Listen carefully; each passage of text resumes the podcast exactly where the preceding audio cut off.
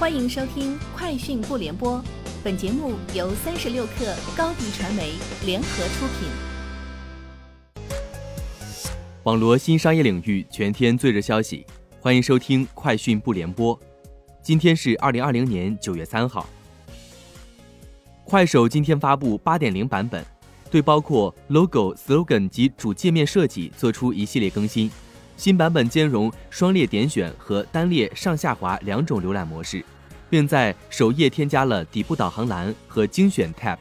据介绍，这是快手自2014年由 GIF 工具转型短视频社区以来变化最大的一次升级。该版本也是国内首款支持 1080P 高清视频的短视频直播应用。腾讯今天正式推出 TAPD 小微企业扶持计划。向三十人以下的初创企业及团队提供免费的 TAPD 企业版服务，并发布二零二零年企业敏捷协作数据报告。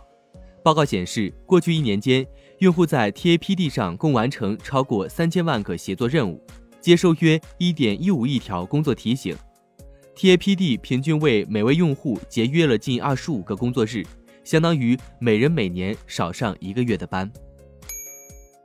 今年国家智能网联汽车测试示范区将进一步扩容，新增第二批七十八公里五 G 自动驾驶开放测试道路。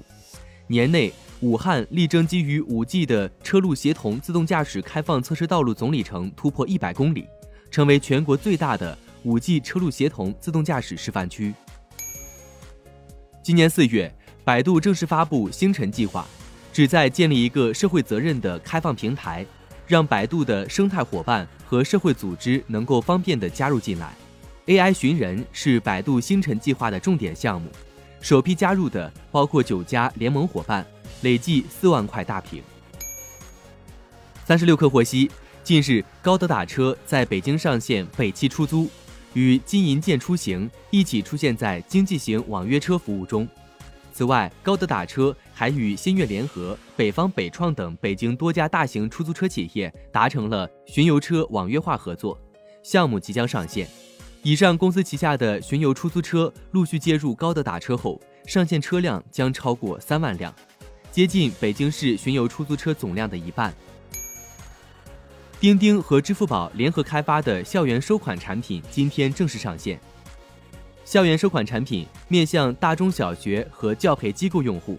在费率方面，校园收款产品针对中小学公立学校免费开放，开通费和手续费均为零；针对教培机构费率上有优惠，手续费为百分之零点三八。据媒体报道，电动汽车制造商特斯拉已开始向部分投资者发送邀请函，邀请他们参加该公司的二零二零年年度股东大会和电池日活动。本周二，关于这两场活动的邀请函图片开始在网上流传。图片显示，特斯拉将于当地时间二零二零年九月二十二号，在加利福尼亚州弗里蒙特的特斯拉工厂举办这两场活动。其中，二零二零年度股东大会定于太平洋时间下午一点三十开始。股东大会结束后，电池日活动随即开始。以上就是今天节目的全部内容，明天见。欢迎添加小小客微信，xs 三六 kr，加入三十六课粉丝群。